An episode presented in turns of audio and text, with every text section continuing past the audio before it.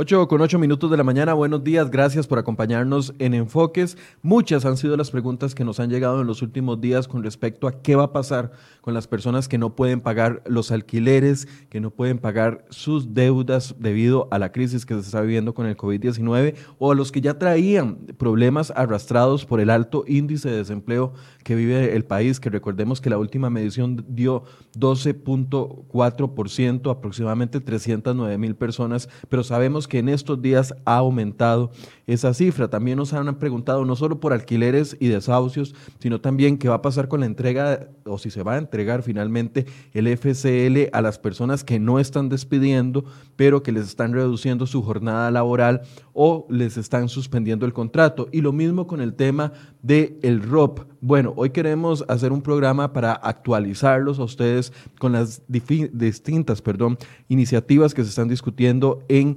el Congreso con respecto a eso? ¿Qué posibilidades hay de que se suspenda pagos de alquileres o se suspendan desahucios?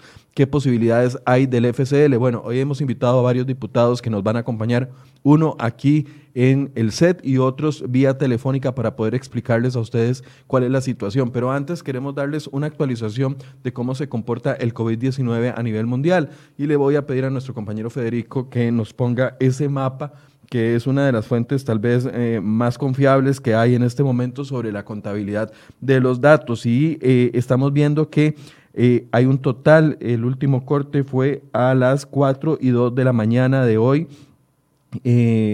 25 de marzo y vemos que aproximadamente, bueno, aproximadamente no, hay un total de casos confirmados de 463.751 en todo el mundo. Las muertes hasta el momento ya superan los 21.000 y están llegando a 21.100 personas.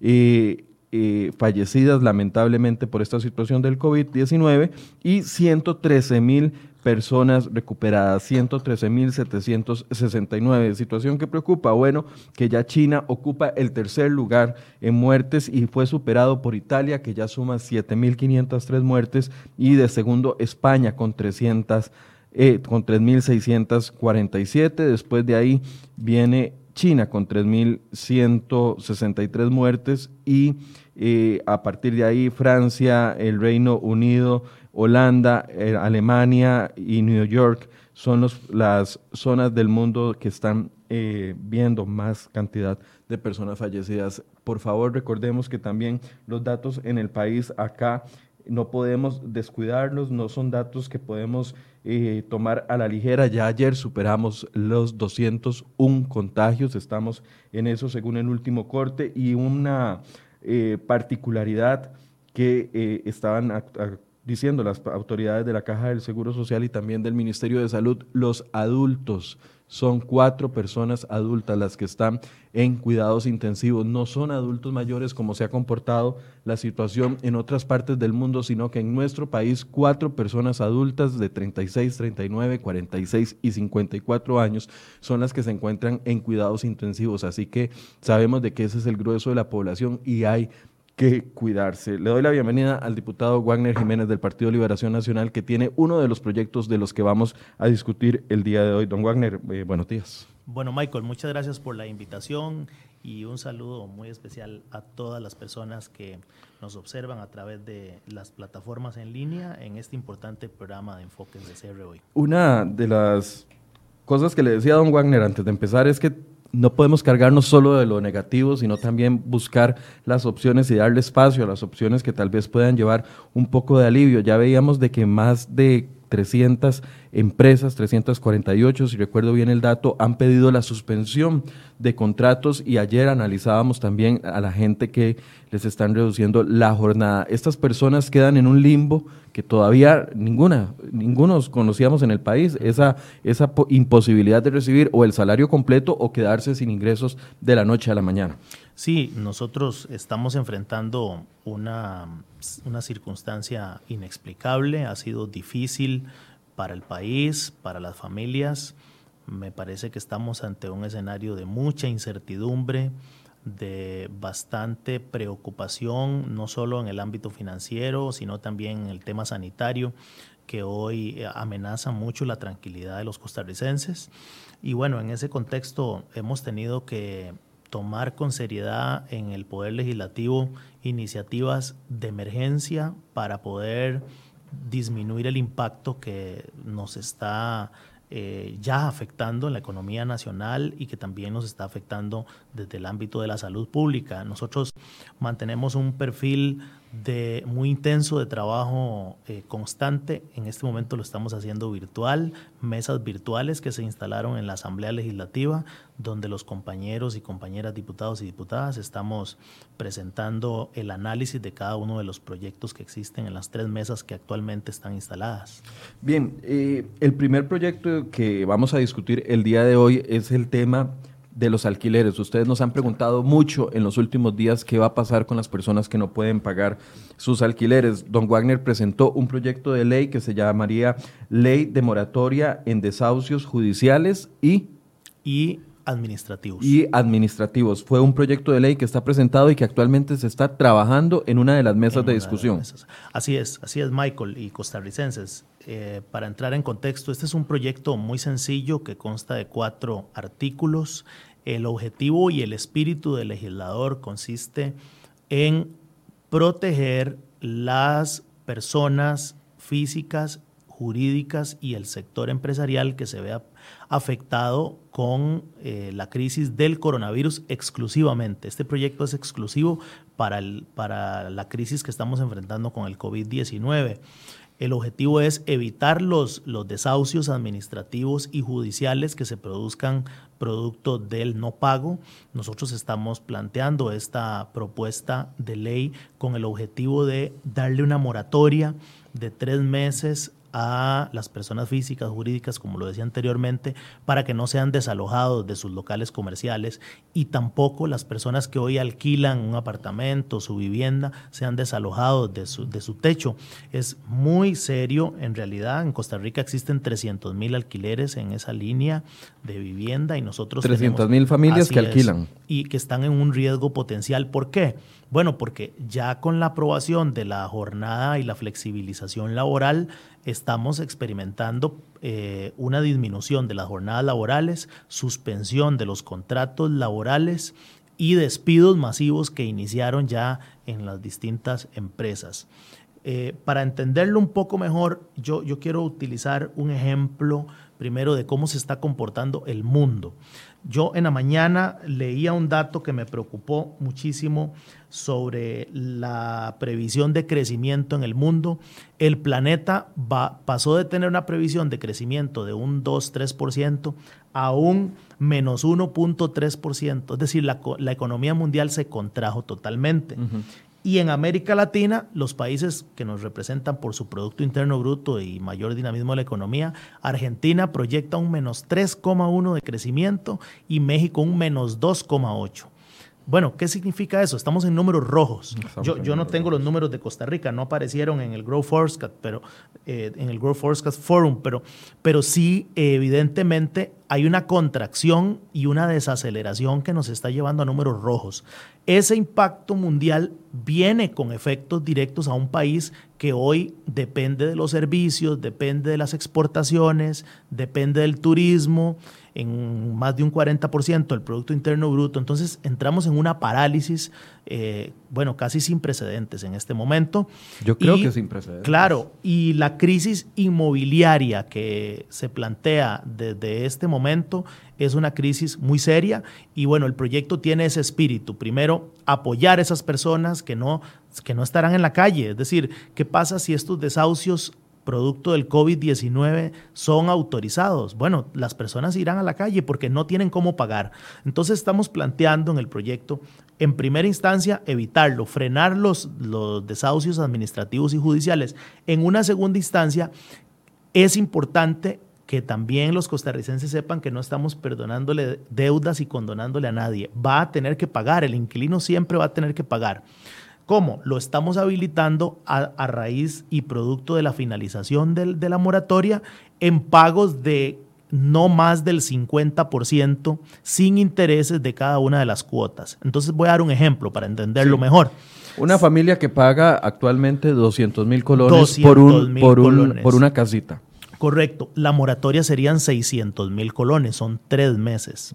Podría atrasarse en el pago hasta por tres meses. Hasta por tres meses, pero a partir de la finalización de la moratoria tendrá que pagar el, el alquiler mensual ordinario más un 50% como máximo mensual de la deuda acumulada, pero para eso estamos dando la oportunidad, como lo establece el Código Civil, específicamente en los artículos 104 y 112, donde las partes se pueden poner de acuerdo. Es decir, eh, aquí entra a jugar el derecho privado también. Nosotros creemos que es importante, en primer lugar, que, la, que tanto el propietario como el arrendatario logren alcanzar un acuerdo.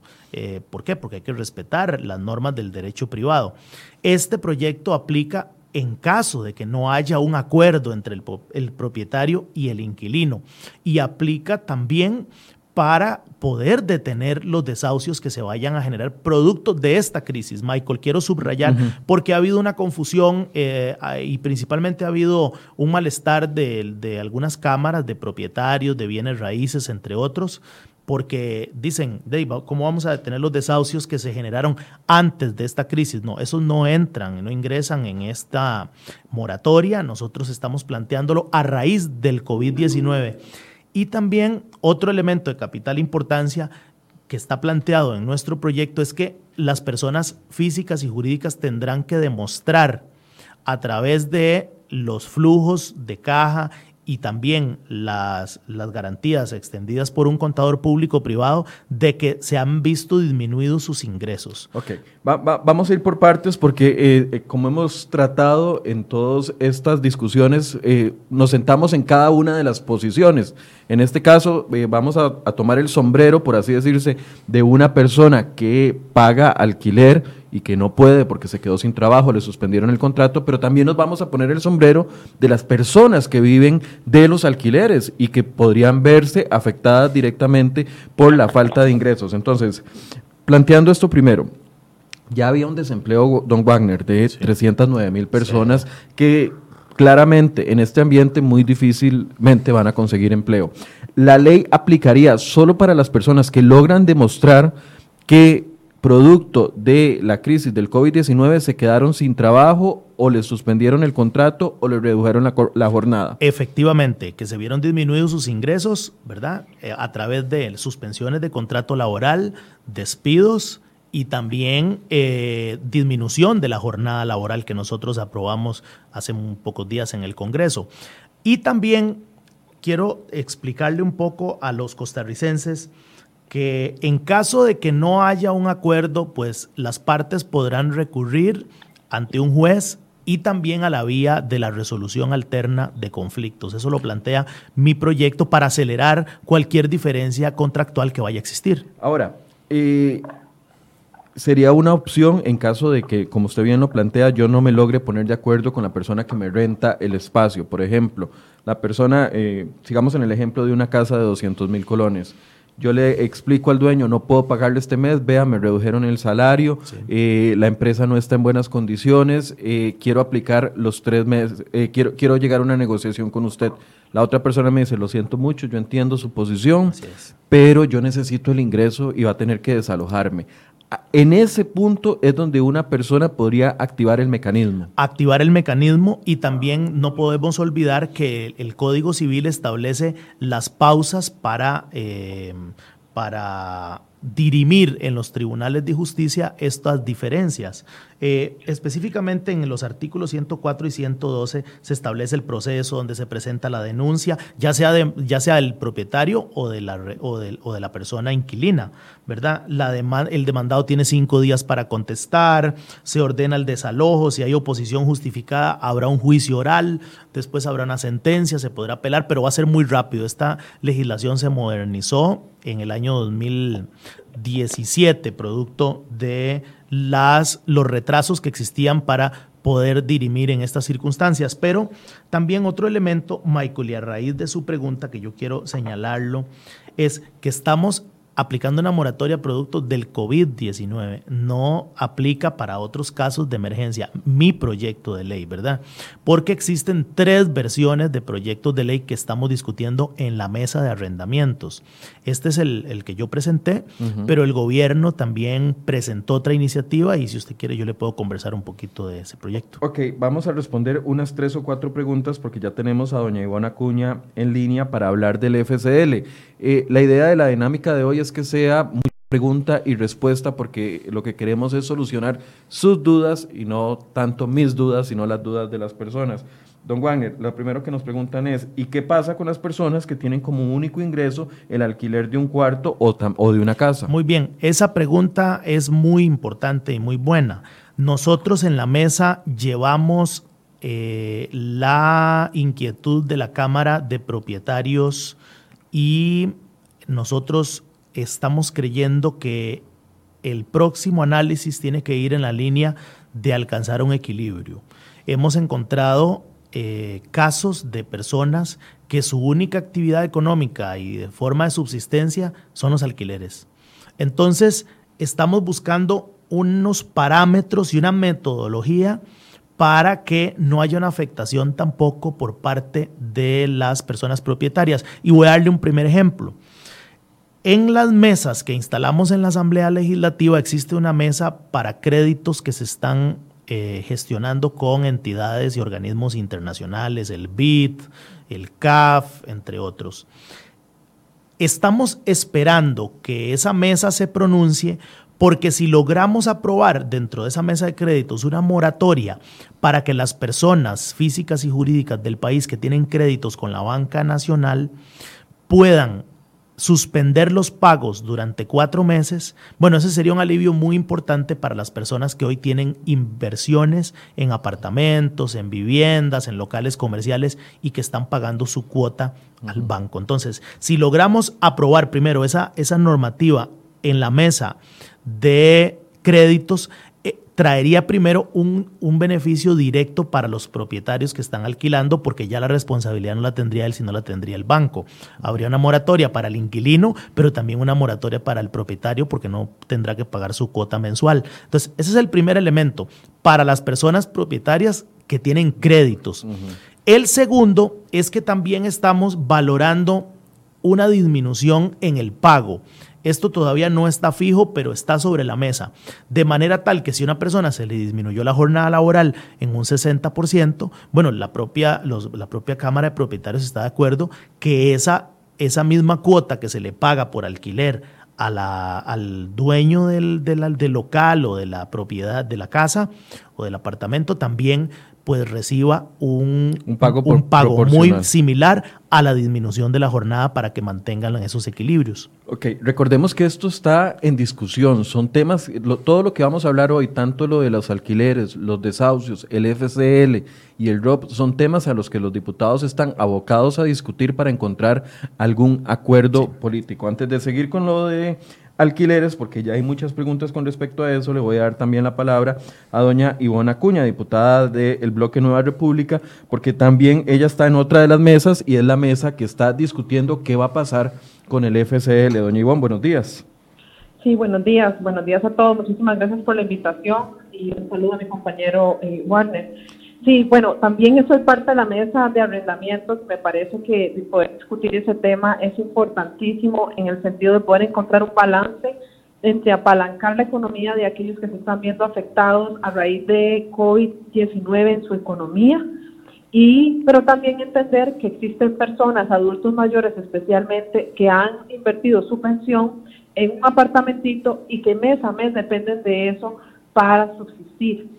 En ese sentido, antes de entrar a la FCL, quisiera nada más eh, zanjar mi posición en relación a esto y la importancia de que las personas que se acojan a esta ley que estamos trabajando y que está sobre la mesa tengan la obligación de presentar algún tipo de documento para que su patrono que este, pueda comprobar que su salario ha sido reducido, su contrato ha sido suspendido o han sido despedidos. Y aquellos independientes informales tengan la posibilidad de presentar una declaración jurada, no necesariamente autenticada por un abogado, que dé fe, junto con dos testigos, de la disminución en su ingreso. Esto para no afectar a aquellos que viven de esto, porque entendemos que ya de por sí todo este, todo este tema de, de alquileres es un tema escabroso, donde se da para abusos eh, con los inquilinos, donde gente simplemente se mete y deja de pagar. Y no queremos que esa sea la situación y entonces vernos todavía en más situaciones complicadas, además del pago de las cargas municipales. ¿Quién entonces va a asumir eso? ¿Quién va a asumir los impuestos municipales, el, cargo por limpieza de, calles, el, cargo por colección de basura? Todo eso hay que este, también contemplarlo.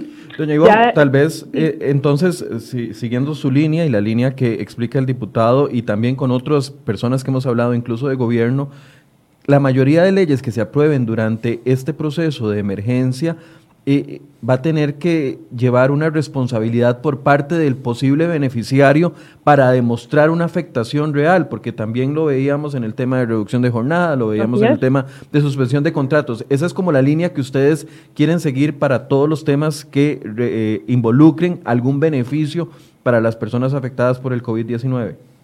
Así es, es decir, estamos viviendo una situación atípica, eh, absolutamente desconocida, estamos caminando sobre terreno que nunca hemos caminado y tratando de construir mientras que avanzamos. Lo importante es entender que estos proyectos de ley son proyectos de salvamento, proyectos que van a apalancar la economía de los y las costarricenses. Eh, ayer inclusive planteaba yo en la mesa como una última intervenciones en este sentido de arrendamientos, que el Estado tiene que pensar también en un subsidio que, que pueda eh, administrar el IMU eh, hacia aquellas familias que se van a ver afectadas por el no pago de ese, de, ese alquiler.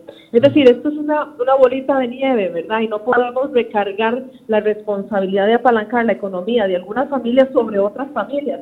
El Estado también debe eh, buscar la, la, forma de hacerlo. El, el, Congreso está siendo responsable en el sentido de encontrar los recursos para aprobárselos en la Asamblea Legislativa, para que ellos puedan poner los poquitos huevitos que tenemos donde necesitamos, ¿verdad? Donde está la necesidad y especialmente de aquellos más pobres, de aquellos que ya de por sí la estaban viendo fea. Ok, entonces sí, eso, eso me ayuda a llevarle a la gente tranquilidad porque muchos están preguntando en este momento sobre el tema de alquileres que ya se lo habían preguntado a don Wagner. Bueno, ¿qué pasa con la gente que vive de eso? ¿Cómo se va a pagar la luz, el agua, los servicios municipales?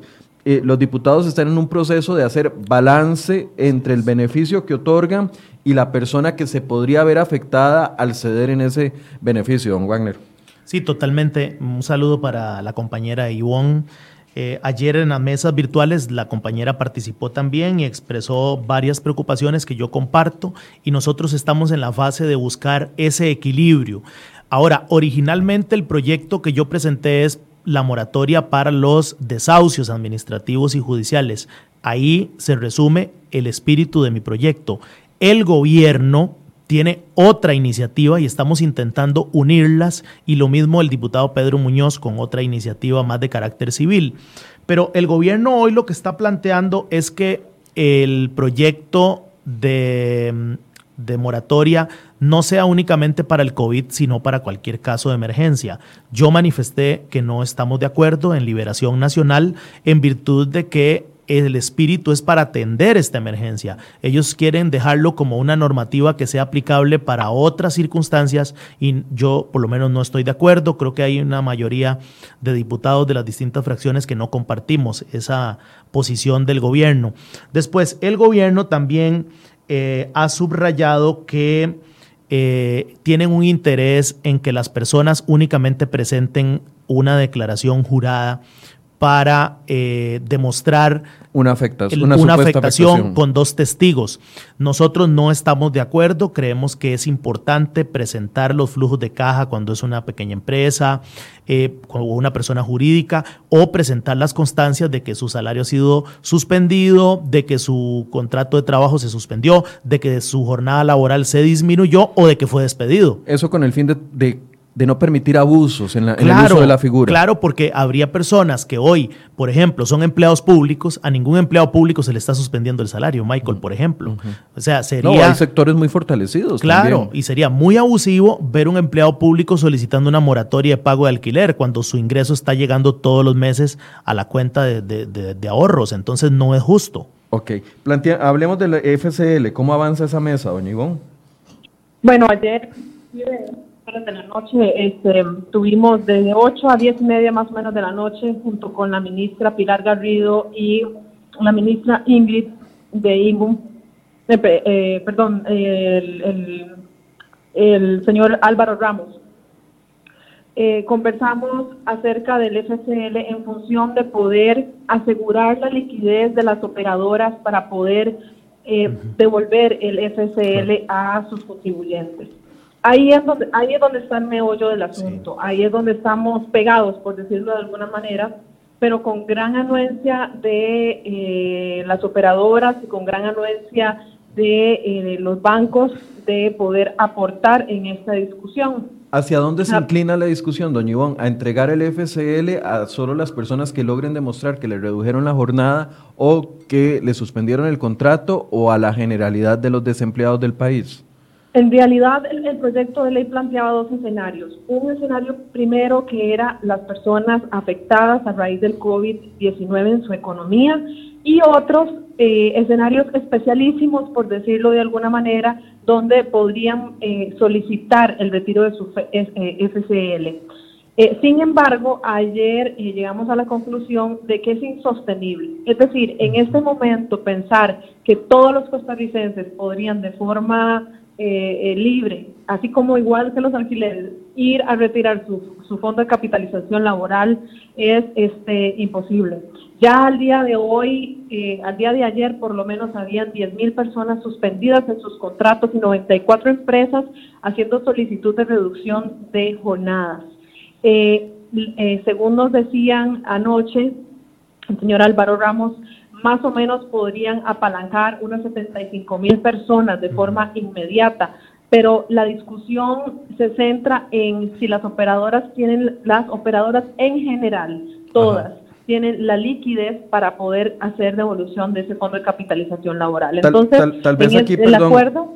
Perdón que le interrumpa, doña Iván. Eh, tal vez aquí eh, darle un poco de contexto a las personas. Los eh, fondos del FCL que los eh, ciudadanos y los trabajadores vamos aportando a nuestra operadora de pensiones no están ahí disponibles, sino que las operadoras de pensiones constantemente los colocan en diferentes inversiones para ir ganando los intereses que eventualmente se nos trasladan. Por eso es que se presenta este problema que les explicaba don Álvaro Ramos, superintendente de pensiones.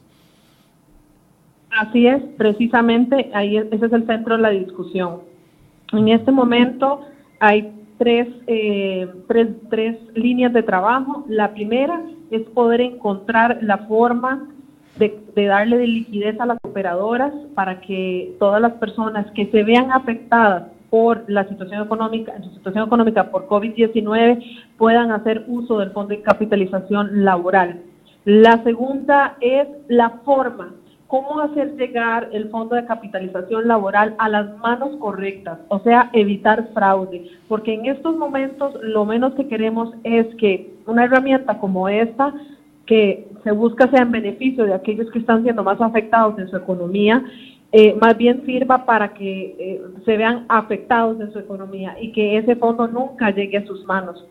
Entonces, la discusión va en ese, en ese sentido. Eh, uno, poder dar eh, suficiente liquidez a las, a las operadoras para que puedan hacer devolución de su fondo de capitalización laboral. La otra es el tema de las operadoras. Necesitamos datos exactos de cuántas, de acuerdo a los datos que nos da el gobierno en relación a los contratos suspendidos, a las disminuciones de jornada, cuántas personas tienen ellos en sus, eh, en sus operadoras que eventualmente llegarían a retirar el fondo de capitalización laboral.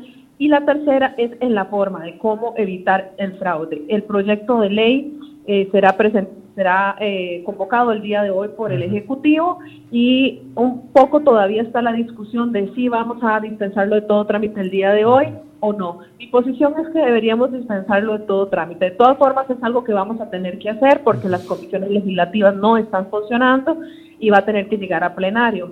Eso no significa que el texto se vaya a ir como está en este momento. La propuesta es trabajar un texto sustitutivo en relación a estos tres puntos que le he mencionado y poder presentarlo para la aprobación del Pleno. Eh, doña Ivonne, solo para verificar si le entendí bien, lo que les decía el superintendente de pensiones es que con el panorama actual de afectación que ellos están viendo, aproximadamente unas 75 mil personas tendrían la capacidad, no la capacidad, la cumplirían con los requisitos para poder retirar lo que tengan en el FCL. ¿Es así?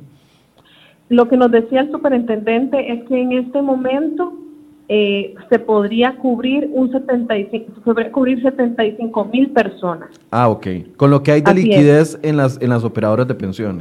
así es. Entonces, lo que buscamos es en, los dos primeros puntos que le mencioné, si la realidad de las operadoras en cuestión de liquidez en este momento es poder abarcar solamente 75 mil personas y los datos del gobierno junto con las operadoras nos dicen que son más de 75 mil personas en proyección las que van a quedar desempleadas o con sus jornadas reducidas, entonces necesitamos ir a un mecanismo que le permita a las operadoras tener liquidez para poder devolver el fondo de capitalización laboral a todos los que están siendo afectados por COVID, por reducción de jornada, por suspensión de contrato. Ya por despido de por sí la ley lo permite, ¿verdad? Pero en esos otros dos escenarios. doña Ivonne, ¿y qué opina? Esa, es la ruta de, trabajo. Perdón, la interrumpí, termine la frase. No, no, adelante. Eh, ¿Qué opinan los bancos? ¿Qué opinan las operadoras de pensiones? ¿Qué han dicho los bancos? que les enviaron una nota. Así es. Ah, bueno, ayer eh, recibimos información de que los bancos les preocupa eh, en el sentido de precisamente no tener la liquidez para poder responder a, eh, a este retiro. Entonces, por eso es que estamos viendo hacia otros lados. Una de las propuestas es el Banco Central y este en eso en eso estamos en esa mesa de discusión. El, el superintendente junto con la banca vamos a trabajar en una propuesta de redacción de cómo generar liquidez. Nuestro compañero Jonathan Prendas trajo esta, esta preocupación desde el día de ayer en horas de la mañana, hasta que se presentara el proyecto, e hizo una propuesta de, eh, de texto que lo que propone es que el banco se, autorice al, Banco Central para que adquiera títulos de gobierno o el Banco Central a valor par en el tanto y cuanto las operadoras no cuenten con la suficiente liquidez para afrontar los retiros que estaríamos planteando en esta ley. Entonces es una propuesta de redacción que se ha presentado inclusive al superintendente y, y, este, estaría entrando en la discusión, por supuesto, que el Banco Central y las operadoras para poder caminar de forma expedita hacia una solución en este tema. Yo, yo le planteaba al diputado eh, Jiménez hoy en la mañana, eh, cuando empezamos el programa, que lo que queremos o lo que pretendemos es darle una dosis de realidad a las personas de dónde se ubican estas opciones que mucha gente está solicitando que sea de forma inmediata. ¿Cómo ve usted este panorama? Eh, ¿Cree que es una negociación? Porque por la complejidad que usted me explica con respecto a la liquidez de los bancos, eh, no es un tema que se soluciona de la noche a la mañana. ¿Cuál es su expectativa de que esta ley esté avanzando con un acuerdo eh, y aprobándose en los próximos días o, tomará semanas? ¿Cómo, lo ve usted, doña Ivonne? La, la intención es poder avanzar de la forma más expedita. Eh, muestra de eso es que el día de ayer todavía eran las 10 pasadas de la noche y estábamos reunidos junto con el superintendente y Bernal y doña Pilar Garrido también viendo el tema. Es decir, nosotros entendemos y como lo dijimos ayer finalizando la, la, la conferencia, la llamada, esto es urgente. Ya hoy, al fin de semana, hay, día, hay familias que no van a recibir pago. Ya hay familias que van a verse en graves y serios problemas y mire, estamos hablando de las cosas más básicas, su alimentación. No estamos hablando de lujos, estamos hablando de familias con niños, con adultos mayores que ya se están viendo en problemas de liquidez en sus casas para poder afrontar las necesidades más básicas. Entonces, tenemos muy claro eh, la necesidad de, meterle el, acelerador a este tema. Eh, el Banco Central está comprometido, las operadoras están comprometidas, los legisladores estamos comprometidos, siendo llamados a conferencias de, por llamada, eh, una vez y otra vez y otra vez, inclusive a altas horas de la noche, para poder echar a andar eso. Por eso creo que es importante la aprobación de la dispensa de todo trámite de este proyecto hoy, para que ya esté ahí listo solamente para que se presente el texto sustitutivo que estaríamos trabajando el día de hoy, el día de mañana, con la posibilidad de poder inclusive verlo el día sábado, pero el mismo proyecto propone un plazo de 15 días. Entonces, mientras que terminamos más los 15 días que propone el proyecto, imagínate, son 20 días, 22 días que la gente va a tener que ver cómo come. Bien, eh, vamos a darle seguimiento, doña Ivonne. Muchas gracias por atendernos. Bueno, con todo gusto para servirles. Y esperamos también pues que todos juntos podamos salir adelante. Lo más importante ahora es acatar las recomendaciones del Ministerio de Salud y tener paz. Y yo quisiera, Michael, decir algo más. Adelante. Esta semana me enteré que los índices de violencia doméstica han, aumentado en los hogares costarricenses. Y no es para menos. Es decir, la dinámica ya de por sí en un día normal es complicada y cuando le sumas estar todos aislados dentro de la casa y además la gran preocupación e incertidumbre sobre sus finanzas, sobre sus trabajos, eh, se puede complicar la cosa. Yo quisiera hacer un llamado a la paz, un llamado a la tranquilidad, a respirar más de 10 veces si es necesario en, en virtud de aquellos que son más vulnerables, nuestros niños, nuestras mujeres y nuestros adultos mayores. Bien, doña Ivonne, hay muchas preguntas, pero para poder eh, liberarla a usted, porque queremos abordar también el tema del ROP, eh, muchas de ellas van enfocadas en que quedarían por fuera las personas que ya estaban desempleadas antes de la crisis. Eh, hay que entender que el FCL se entrega cuando a una persona la han despedido o renuncia. Entonces, esas personas, la apuesta para esas personas es el fondo de un billón eh, de colones o, por dónde lo ve usted para ayuda a estas personas que claramente, si no habían logrado conseguir trabajo con la pequeña recuperación que teníamos, mucho más complicado ahora? Así es, eh, definitivamente tal cual usted lo plantea, el fondo de capitalización laboral, eh, los, los trabajadores que son despedidos o renuncian tienen derecho a retirarlo. Si no lo han hecho, vayan a ver si, si ahí hay alguna platita que puedan retirar. Este, pero sí, definitivamente esas personas pues estaríamos eh, pensando que pueden entrar dentro de ese, ese, esa cajita eh, o esa, esa palancota, voy a decirlo, económica que estamos tratando de aprobarle al gobierno de forma responsable, porque también hay que cuidar la economía del país. Es decir, aquí eh, son muchas cosas las que hay que barajar. Una es Costa Rica, lo primero y lo más primordial, su salud física, después la salud económica de las familias costarricenses, pero también seguir con el país adelante. Es decir, un proyecto como la ampliación de la ruta a, eh, San Carlos eh, sería primordial poder eh, continuar con ese proyecto. Esto traería reactivación económica a nuestro país. Entonces, Ah, definitivamente es una situación que es bastante complicada ya de por sí para las familias en un, en un país que ah, ya estaba golpeado económicamente y con índices este, de desempleo históricos. Así que pues seguiremos trabajando la promesa y el compromiso de todos los legisladores y de todas las bancadas en este momento es trabajar por la bandera que nos une, que es la bandera de Costa Rica. Muchas gracias a la diputada Ivona Acuña del Bloque Nueva República que está trabajando en esta mesa sobre el tema del FCL. Hay otro tema que queremos abordar, ya casi vamos a conectarnos con el diputado David Gurzón para hablar del proyecto de el ROP.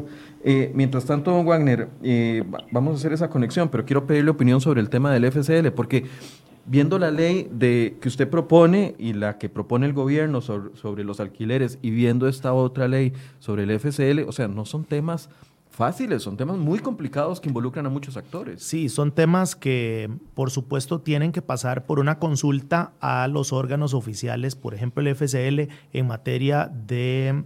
Eh, de la gobernanza de las finanzas del país. Hay un tema muy serio sobre la liquidez. Los bancos ayer informaron que no tendrían la liquidez suficiente para hacer frente a la liquidación anticipada del FCL. Y bueno, eh, ahora... a nivel general. A nivel general, hay mucho dinero colocado en títulos valor en el exterior y hay muchas bolsas que están incluso cerradas en este momento en el mundo. Anticipar estos retiros sería castigar muchos de esos intereses y no sabríamos más bien si al rato es un problema mayor eh, poder extraer esos recursos a la mayor brevedad posible en virtud de que hoy hay una disminución sustantiva de los intereses que están colocados en esas, en esas bolsas en Estados Unidos y entre otras. Eh, después, el análisis que conlleva esta, estas normativas es muy pesado, Michael, porque hay que escuchar los sectores. Es decir, por ejemplo, en el FCL es de vital importancia escuchar la posición de la SUPEN, de la SUGEF, de los órganos reguladores de la materia financiera del país. Y bueno, ahí es donde empezamos a encontrar carlancas y, y, obstáculos para poder liberar los recursos, porque en tiempo real el dinero no está. Habría que imprimir más billetes y no se trata de eso porque presiona a la inflación. Eh, ahí es tal vez importante explicarle a la gente. La gente dice, bueno, pero es que ese es mi dinero. porque ese dinero no está disponible si ese es mi dinero? Bueno, esa es una pregunta que tiene que un, énfasis más macroeconómico, pero en, sí es su dinero, pero ese dinero está colocado. Y la persona autorizó que ese dinero se coloque y escogió una operadora de pensiones para trabajar de esa manera. Bien, tenemos ya en línea al diputado también del Partido Liberación Nacional, que para quien este tema no es nuevo, don David Gurzón, quien ha hablado de este tema desde hace varios meses y ahora lo eh, estamos encuadrando en el tema del COVID-19. Buenos días, don David. Muy buenos días a todos los participantes en esa mesa de diálogo, los compañeros diputados que se encuentran ahí. Gracias, don Michael, por poner este tema en el tapete de conocimiento de los ciudadanos y con la esperanza de poder avanzar en la construcción de soluciones para el país eh, en medio de esta crisis pandémica que tenemos. Don David, tal vez la primera pregunta que le tengo es eh, la propuesta del ROP, de la entrega del ROP, ¿en qué marco se está analizando? ¿En el marco de atender a las personas que se están quedando desempleadas o incluir también a las personas que ya de por sí tenían, eh, estaban dentro de esta cifra de 309 mil costarricenses que no lograban conseguir empleo? Bueno, el proyecto lo hemos diseñado para atender a las personas que van a verse afectadas por la reducción de las jornadas de trabajo o la posibilidad de que queden totalmente desempleados y que se les va a venir los ingresos muy abajo para sostener a sus familias. Ok, está enfocado en, e, ese marco tal vez para recordarle a la gente qué es el ROP, porque tal vez eh, lo estamos asumiendo como que todos pensáramos eh, o que todos tenemos full conocimiento de qué es el régimen obligatorio de pensiones. Esa es una cotización adicional que hemos estado pagando los trabajadores desde el año 2000 y es un fondo que lo que pretendía o lo, lo que pretende es ser auxiliar allá el fondo de pensiones del régimen al que pertenezcamos, don David.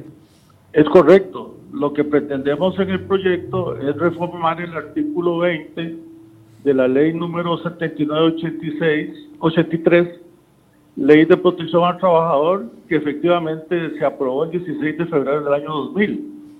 Y lo que pretendemos es que a través de, este beneficio podemos ayudarle a los trabajadores que han cumplido con una edad, una edad vía de reglamento pero que por la situación de las cuotas y no han podido recibir los beneficios. Entonces hemos pensado que las personas desempleadas que pierdan su empleo o los emprendedores que vean reducidos sus ingresos en un mínimo de un 20% como consecuencia de la, la emergencia nacional, puedan solicitar a la operadora de pensiones complementarias que administra su cuenta la entrega de hasta un 50% del ROP para las utilidades generadas en el último mes por la totalidad de su capital acumulado y que pueda eh, recibir esos recursos para cubrir obligaciones hipotecarias sobre su vivienda o para atender situaciones de salud, de enfermedades graves o terminal, para pagar la pensión alimenticia y, que de esta manera eh, podamos auxiliarlos. Igualmente, el proyecto pretende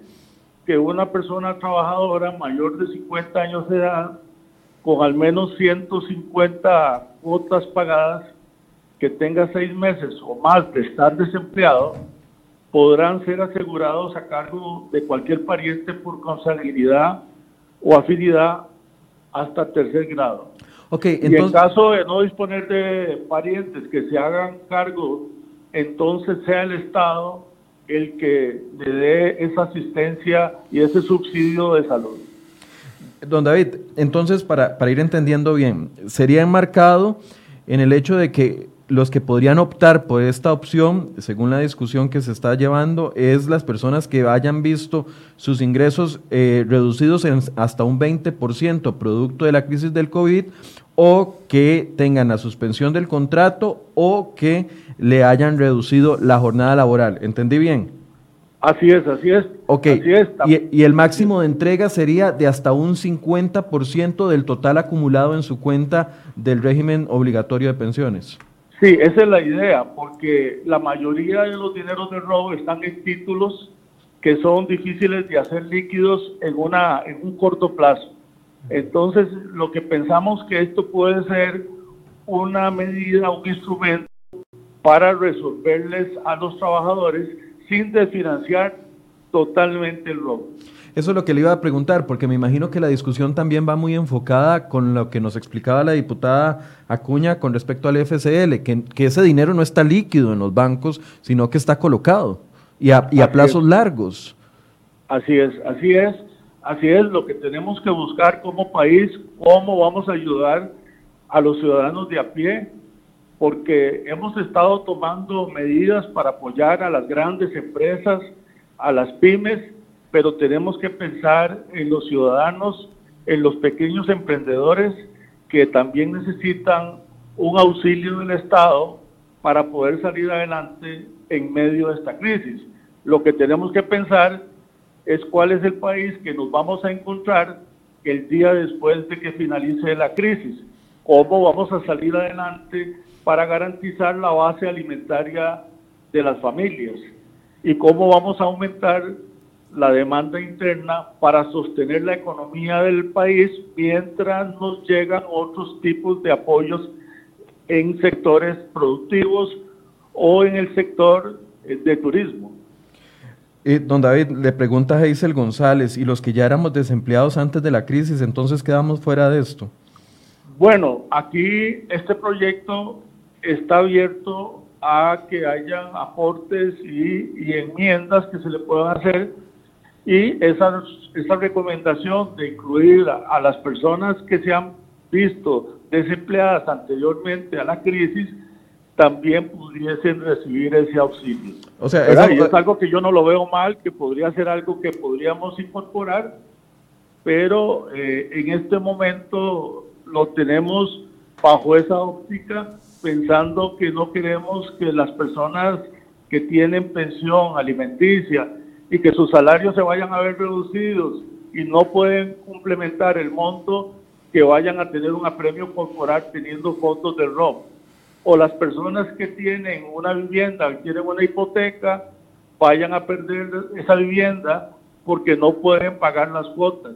Entonces, si son sus propios ahorros, que con esos ahorros se pueda cubrir esas obligaciones, siendo que los recursos son del trabajador y no es el Estado el que va a subsidiar. Don David, ¿qué, ambiente hay dentro de la discusión de esto? Porque sabemos que ha sido un tema eh, álgido en los últimos meses, ¿verdad? ¿Qué, qué, ambiente le ve usted a esta, a esta propuesta? ¿Hay una contrapropuesta de algún otro eh, partido político o del mismo gobierno? Mire, yo presenté este proyecto aunque lo tenía en la mente sin pensar en la emergencia, el 21 de marzo, bajo el expediente 21.865. En las redes sociales, en mi página, ya casi 100.000 personas han hablado favorablemente de este proyecto. y eh, creo que se puede perfeccionar y que hay una mesa de trabajo. Yo no estoy en esa mesa de trabajo, pero sí hay otros diputados. Eh, en el Partido de Liberación Nacional está el diputado Luis Fernando Chacón Monge, quien está llevando adelante las diferentes negociaciones con las ideas de construir en beneficio de los trabajadores públicos y privados de este país que se puedan ver afectados en alguna medida. ¿Y tiene el apoyo? ¿Algunos diputados le han ofrecido el apoyo abiertamente en este, en este contexto? Bueno, o algunas fracciones. Que hemos, como las reuniones que hemos tenido desde el día que yo lo presenté, porque lo presenté el pasado sábado, eh, hemos tenido la posibilidad de compartirlo a diferentes compañeros para que se manifiesten al proyecto, a la fracción y al grupo que está estudiando el tema del FCL y el ROP eh, eh, como análisis de, de, una, de las fracciones legislativas. Bien, don David, hay muchísimas preguntas. Vamos a habilitar otro espacio la otra semana y ojalá usted nos pueda acompañar, ya sea aquí en el estudio o vía telefónica, para poder ir solventando estas eh, preguntas. Pero le agradezco muchísimo el espacio que nos ha brindado y no sé si quiere enviar un mensaje final. Bueno, yo creo que el mensaje final que quisiera darle a todos los costarricenses es de mantenerse en sus casas, cumplir con las normas de higiene y seguridad. Yo he estado insistiendo al gobierno de la República que incluya en la canasta básica algunos productos como el, el gel de alcohol, como lo que son antisépticos desinfectantes, porque muchos costarricenses están invirtiendo parte de sus recursos que eran para la base alimentaria productos. Y hasta... Perdón, don David, se le cortó el final. Sí, que lo que quería decir que hasta la fecha el Ministerio de Economía, Industria y Comercio y el presidente de la República no han emitido un decreto para, para incluir esos, proyectos, esos, esos productos en la canasta básica y que se elimine el pago del IVA. Eh, ayer, de hecho, sobre este mismo tema se le, eh, se le consultó a, a, a, perdón, a doña Victoria Hernández, la ministra de Economía, si iba a procederse con la regulación de precios y ella descartó esa posibilidad del todo en tema de regulación de precios de alcohol, alcohol en gel, eh, gel antibacterial, jabón antibacterial. ¿Eso eh, qué reacciones genera usted que el gobierno rechace eh, por el momento eh, regular esos precios? Sí, ayer yo escuché a la ministra de Economía, Industria y Comercio cuando se refería a ese tema y dijo que a menos de que hayan violaciones, entonces esperará que ciudadanos hagan denuncias. Pero yo creo que es innecesario que hagan denuncias, es que hay que hacer un decreto y normar y regular los precios, incluir esos productos en la canasta básica para que no tengamos que pagar el IVA sobre esos productos que antes no estaban incluidos y que ahora son indispensables y esenciales en cada hogar costarricense. ¿Va a insistir en eso, don David? Por supuesto que sí. Ayer estuve hablando con la señora ministra de Economía y me contestó por el chat que eso es un tema que tiene que conversar con el presidente para construir un decreto al respecto. Ok, muchas gracias. Le vamos a dar seguimiento a través de, su personal de prensa para ver cómo, cómo evoluciona esta solicitud que usted hace. Gracias, don David. Muchas gracias. Bien, don Wagner, hay demasiadas preguntas. Yo le pedí al diputado, se iba a ir a las nueve, pero le pedí que se quedara unos minutos más por lo menos para eh, poder responder algunas de las preguntas específicas que hay con respecto al tema de los alquileres. Con mucho gusto. No sé, me parece a mí, y no sé si es la lectura correcta, que pareciera que el proyecto del ROB es el que, necesitará más discusión. Sí, es un proyecto que también tiene similitud con el proyecto original que ya eh, se ha discutido en Asamblea Legislativa para el retiro del ROB para las personas que se van a jubilar de aquí al año 2023. Este proyecto del diputado David Gurzón es nuevo, yo, yo no lo he leído, por lo tanto no, no, no quiero externar una opinión, eh, llegará el momento que pueda leerlo, pero de momento El proyecto que sí conozco es el del ROB, el original, donde se plantea el retiro del, de los recursos en su totalidad, pero hasta el año 2023. Ok. Sí, vamos a, habilitar un espacio, se los prometo, para lo, los próximos días eh, ya tenemos un invitado para mañana que les va a poder responder muchas de las preguntas con respecto al tema económico. Vamos a responder preguntas con alquileres y les prometo que la otra semana habilitamos un espacio exclusivo para FCL y ROP. Dice Antonia Martínez, hay muchas personas que tienen como único ingreso el alquiler. Me preocupa el proyecto del diputado. Bueno, no sé. ¿Qué le decimos a doña Antonia? Bueno, doña Antonia debe tener la tranquilidad y la seguridad de que nosotros estamos en una mesa donde hemos incorporado también esas inquietudes. Sin embargo, es tiempo para la solidaridad. No queremos ver 300 mil familias desalojadas en la calle porque no tienen su, propia vivienda y, viven pues, de un alquiler y, están ahí hoy día pernoctando en, en, apartamentos y con una disminución de la jornada laboral es un problema muy serio. Ahora, si los dueños y los propietarios eh, Dependen. Eh, claro, pero si los dueños y los propietarios eh, desalojan las personas, ¿a quién le van a alquilar si no hay empleo?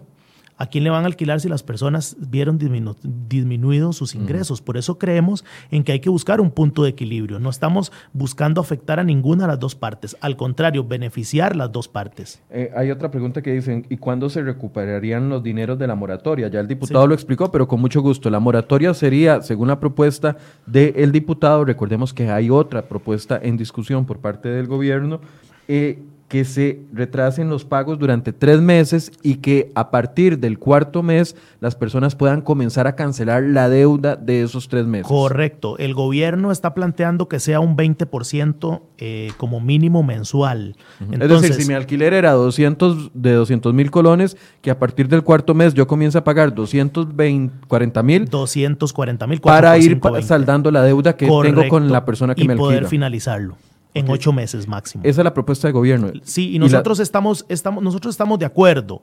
Eh, originalmente mi propuesta decía no mayor al 50%, la del gobierno dice mínimo 20%. Son los parámetros que ya están definidos, pero eh, una propuesta de mínimo 20 a mí me dejaría muy satisfecho en el sentido de que el inquilino podrá ir abonando ese diferencial. Sí, se, extendería, digamos, el pago de esa deuda por más de cinco meses, se distribuiría. Michael, yo, yo entiendo que los propietarios y los dueños de locales comerciales y viviendas están preocupados por la afectación y la disminución de los ingresos con esta moratoria, pero también deben estar preocupados no ver el árbol, sino ver el bosque de la realidad financiera y la crisis sanitaria y financiera en la que está sometido este país. Este es un país pobre y no tiene el Producto Interno Bruto de Francia para hacer auxilios a las familias de forma más directa y con mayores recursos. Laura Rodríguez dice, yo pago alquiler y desde hace dos meses no tengo trabajo, o sea, previo a la situación del COVID-19. ¿Esta moratoria me aplicaría a mí? No, no le aplicaría, es únicamente para la crisis del COVID-19. Doña Laura, eh, para ese tema eh, hay una entrevista colgada acá en nuestro sitio web cereoy.com en el espacio de programas de la semana anterior con don Juan Luis Bermúdez, presidente de El IMAS, donde abordó algunas soluciones para las personas que eh, han tenido problemas laborales previo a eso, sin descartar que doña Pilar Garrido habló de que el fondo eh, que están pidiéndole a los diputados que les aprueben por un billón de colones eh, podría destinarse en parte a eso. No, no quiero dejarla desesperanzada. Hay otras opciones que se están manejando y vamos a tratar de traerle a la gente aquí para que le responda a eso. Anita Rondón dice, ¿y qué pasa con los negocios que dependen de ese alquiler?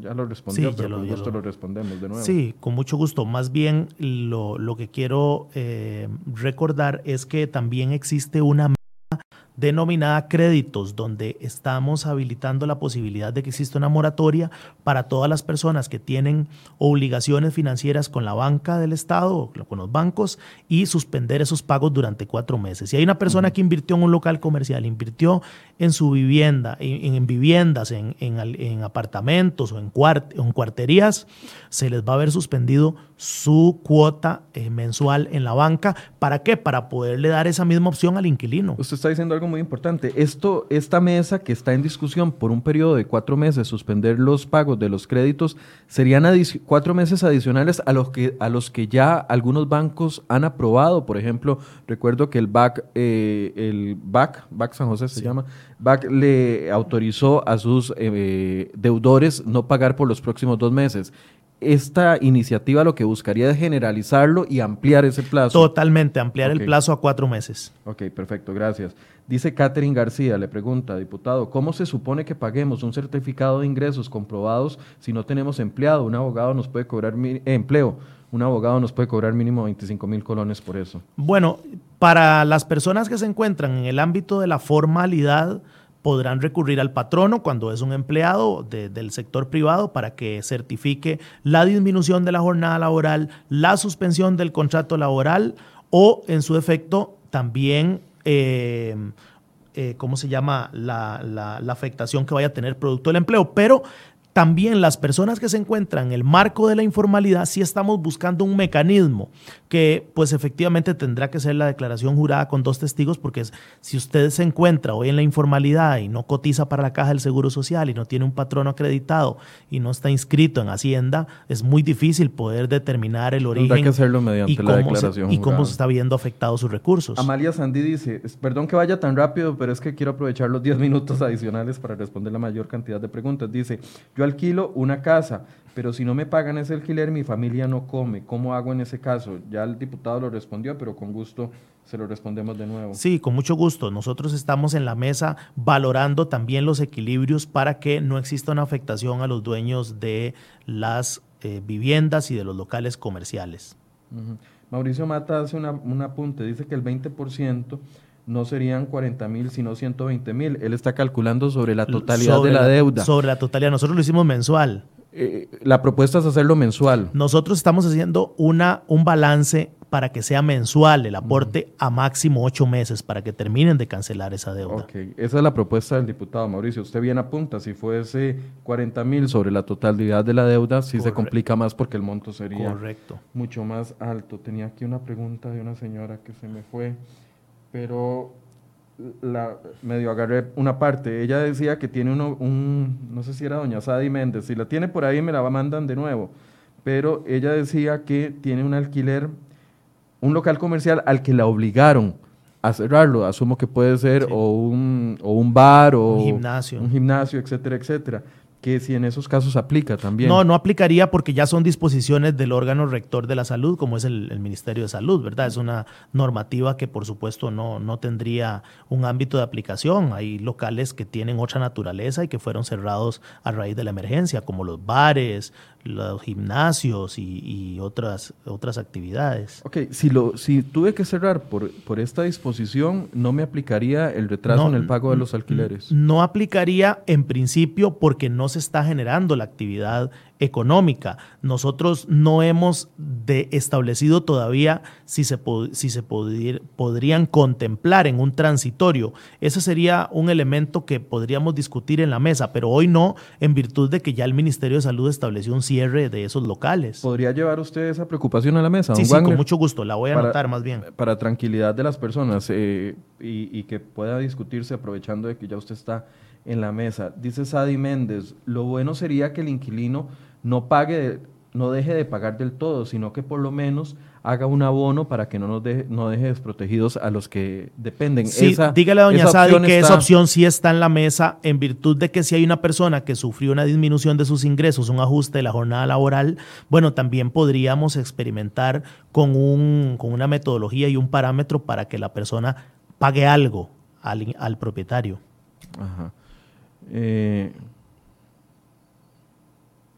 sí, casi que Irene Fariña dice eh, el peligro, y es una preocupación que yo comparto, el peligro de este proyecto es que las personas que viven de los alquileres se van a quedar eh, directamente afectadas.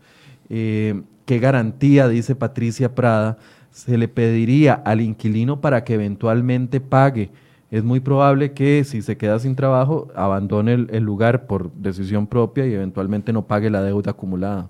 Bueno, eso, eso sería con crisis y sin crisis. Eso es un elemento que sucede a menudo. Para eso está el depósito de garantía, para que el propietario tenga la seguridad de que la persona abandonó y no canceló el último mes, pues el depósito de garantía cubra esa prima. Pero por lo general el depósito es solo un mes. Es solo un mes. Aquí la moratoria es tres meses. La moratoria aplica para tres meses, pero tiene que establecerse a través de los mecanismos que nosotros estamos definiendo en el proyecto de ley. ¿Y cuál es ese mecanismo? Bueno, que las partes primero se pongan de acuerdo. Estamos dando esa posibilidad del derecho privado. Si no hubo un acuerdo, la persona inquilina puede recurrir a este mecanismo para hacer los abonos correspondientes. Pero primero estamos habilitando la posibilidad de que contratista y, e inquilino lleguen a un acuerdo privado. Entendiendo eh, la posibilidad que plantea e, esta persona, eh, Patricia Prada, ¿habría algún compromiso? A ver, se está planteando, yo sé que es muy difícil incluir dentro de una ley tantos aspectos y tantas variantes, pero ¿habría algún compromiso para que los que se benefician de no pagar durante tres meses tengan el compromiso de cumplir con la totalidad del contrato? Por supuesto, Michael. Recuérdese que nosotros aprobamos las leyes. El Poder Ejecutivo es el responsable de construir los reglamentos y cómo se va a aplicar esa ley. Será resorte del Ministerio de Vivienda, por supuesto, definir esos parámetros para para que nosotros podamos tener una mayor seguridad jurídica de el proceso que se llevará a cabo con la detención eh, eh, y detener los desahucios judiciales y administrativos. Jonathan Herrera dice, no están dando ninguna garantía. Esperemos entonces a ver si esa garantía va a estar incluida dentro del reglamento, que era lo que nos decía Así es. el diputado. Y para finalizar, Fabio Vargas dice, pregunta, obviamente si no se puede pagar, él, él lo da por sentado, obviamente si no se puede pagar durante tres meses, ¿cómo pretenden que al cuarto mes se pueda pagar y además empezar a pagar la deuda acumulada? Bueno, es que estamos ante un escenario incierto. La crisis del COVID-19 nos está llevando, como lo decía la diputada Ivonne al inicio, a terreno desconocido. No sabemos cuánto tiempo va a tardar la recuperación económica de nuestro país que dicho sea de paso ya venía afectada las finanzas públicas y también el déficit fiscal, entre otros. Así que estamos ante un escenario incierto. Por eso definimos que sea una moratoria exclusiva para el COVID-19 al plantearlo con un límite de tres meses. El gobierno está planteando que sean cuatro meses la moratoria. No hay nada definido aún porque las mesas siguen trabajando y seguimos analizando insumos y recibiendo elementos de las partes, tanto de los inquilinos como de los propietarios, así que todavía no hay una luz para decirle al país, esta es la normativa oficial. Con mucho gusto hemos venido a compartir cuál es el espíritu del legislador, pero en la Asamblea Legislativa se presenta un proyecto y termina en su fase eh, final de otra manera muy distinta a la versión que se presentó originalmente, porque todos los diputados, los 57 diputados, tenemos derecho a enmienda y derecho a realizarle cambios a la, a la normativa. Amalia Cruz le, le dice, diputado, si el inquilino no paga, ¿por qué no proponen que el gobierno sea el que pague? Bueno, también está en la mesa ese, ese, ese, programa, esa idea. Sin embargo, el gobierno en este momento no cuenta con esos recursos para hacerle frente a un pago de alquileres a las personas, ¿verdad? Bien, eh, esta es la información, eh, y como lo he dicho todos los días, esta es la información que se, con la que se cuenta hasta ahora. Últimamente la información está variando mucho. Recordemos que los tres temas que discutimos hoy, tanto el tema de la moratoria de alquileres, como el tema del FCL o la entrega del FCL y la entrega del ROP, son temas que están en una mesa de discusión. Todavía no está, no hay un acuerdo finalizado para proceder a construir una ley y votarla. Son temas que están en este momento eh, construyéndose dentro de estas mesas de negociación y por supuesto que esta no es la primera ni la última vez que vamos a hablar con don Wagner sobre el tema. Si el proyecto de él avanza, lo invitaremos la próxima semana para que venga a explicarnos cómo va avanzando ese proyecto y poder resolver las dudas. Muchas gracias, eh, don Wagner. Bueno, muchas gracias, un placer. Y gracias a ustedes por su compañía. Mañana a las 8 de la mañana vamos a tener un tema económico 100%. Eh, el gobierno nos ha asignado un vocero para responder las preguntas que hayan con respecto al tema de la macro y la microeconomía, el empleo y los préstamos. Mañana vamos a abordar ese tema con eh, un vocero de gobierno. Me lo reservo por que sabemos que las agendas están cambiando mucho y puede que de aquí a mañana cambie la agenda, pero nos han confirmado de que los vamos a tener a ellos el día de mañana. Muchas gracias por su compañía. Recuerden, todas sus preguntas vamos a tratar de responderlas lo antes posible en espacios como este. Muy buenos días.